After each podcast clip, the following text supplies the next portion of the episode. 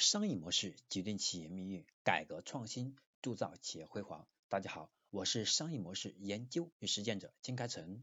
今天将和大家分享的是我们商业模式创新课程的第二百二十三讲：如何利用用户动机做增长。什么是动机呢？动机是心理学的范畴，它有科学的定义。动机是一种过程。它能激发和维持某个个体进行行为活动，并且导致该活动朝向某一目标的心理倾向和动力。它应用的领域非常广，那比较常见的有管理领域、教育领域，在产品设计方面呢，像游戏化思维啊，都是用户动机相关的。做增长的我们，一般在什么时候会讨论我们动机呢？想想我们最常见的激励用户的手段是什么呢？奖励，奖励，奖励，奖励。一说到动机，我们就能想到这样的一种套路：用户完成 A，我们给他奖励 B，通过奖励去刺激用户的行为。但是，如果我们只知道通过奖励去激励用户行为的话，不仅会花掉公司巨大的成本，有时候还不一定见效，对吧？因为时间久了，大家都明白了嘛，都能够看穿你的目的。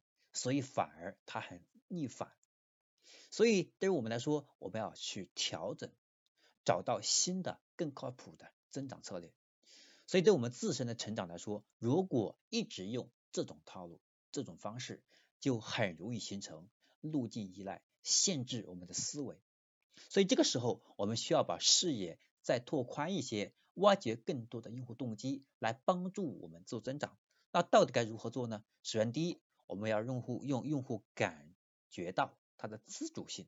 如果有一件事情，你能够让用户完全是自己在做决定的，发自内心的去做某件事情，那么他的动力就会越强。相反，如果让用户觉得他在被你控制或者逼他做这件事情，那他的动力则会减弱。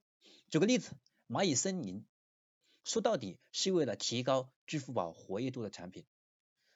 如果他告诉你，你种一棵树可以获得多少积分，这就是纯属刺激。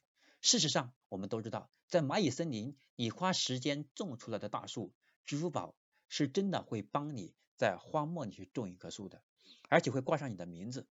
那么这种奖励是内在的奖励，它通过赋予种树公益的含义，来获得你更多的认同，让你自愿的去种树。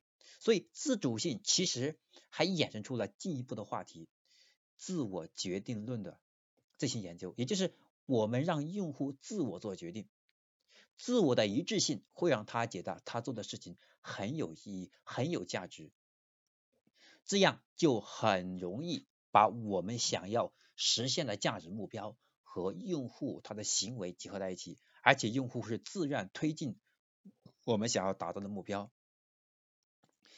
第二是让用户能够胜任你设置的任务。那如果我们让他有自主性，但是他的能力不具备把这个自主性的任务完成了，那他也没有坚持下去的动力了，对不对？所以胜任感就是用户的期望值了。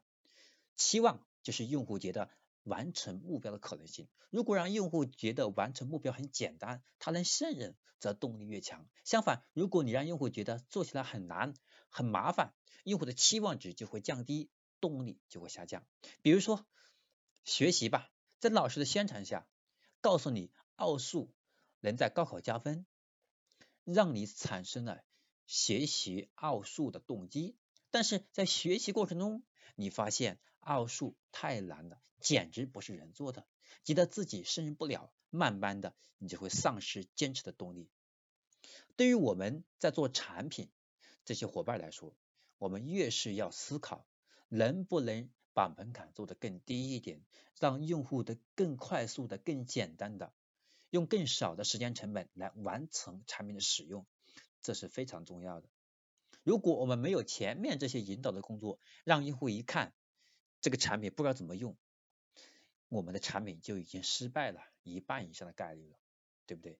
因为没有人会刻意的去使用这个产品，大量研究的。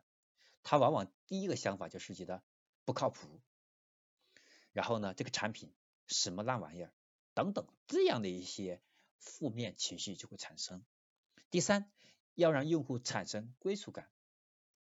归属感是用户在我们设立好的任务和环境当中去找到他在里面能够持续的和我们互动和推动目标往前走的那种感受，对吧？就是他能够在这里面感受到关爱、理解、支持，并且感觉到他在这里面能实现他的某种价值，所以这种归属感就会越来越强。如果他的归属感是增强，他动力就会增强。那按照我们的理解说，为什么我们会经常讲在公司当中要有归属感？为什么什么在一家公司他给的工资没有其他公司高，但是员工却愿意在公司里面干到五年、十年甚至二十年还不走？他并没有因为更高的薪水而离开呢？我们很多人会说傻，其实这是另外一个，就是归属感。一些企业做的比较好。比如说，你在这公司上班，公司会非常关心你，关心你的家人，关心你的孩子，关心你的成长，让你在这里获得很强的幸福感，让你在这里觉得很多的存在感。时间久了以后，你就觉得这里就像你的第二个家一样，它能够给你很多你想要的，是不是？所以，我们很多的企业管理。都在强调叫员工的归属感，它就是这个道理。这是今天我要讲的叫动，对吧？叫动机。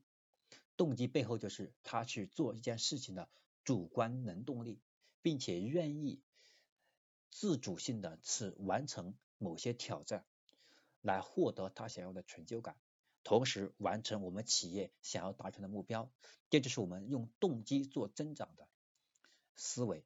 主要是三个要点：第一，让用户感觉到自主性，让他觉得这件事是需要他去完成，而且是他自己的事情；第二，让用户能够胜任你设置的任务，他得有能力去完成任务啊；第三是，让用户产生归属感，他在这里感觉到价值得以实现，在这里感觉到很温暖，在这里得到了很多的关心、关爱、支持、理解，给了很多的赋能，所以。他觉得在这里就像家一样的感受。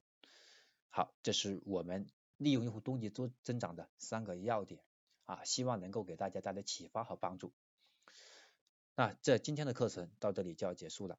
我是商业模式研究与实践者金开成，感谢您的收听。如果今天的课程能够帮到你，或者对你有启发，还希望您能够把我们的课程分享给更多的朋友，让他们与你一起共同成长。那么下一堂课程呢？我将要和大家分享的是如何快速的去诊诊断我们用户体验存在的问题，并且快速纠正。啊，这是我们下节课程要讲的内容。我们下一节课程再见。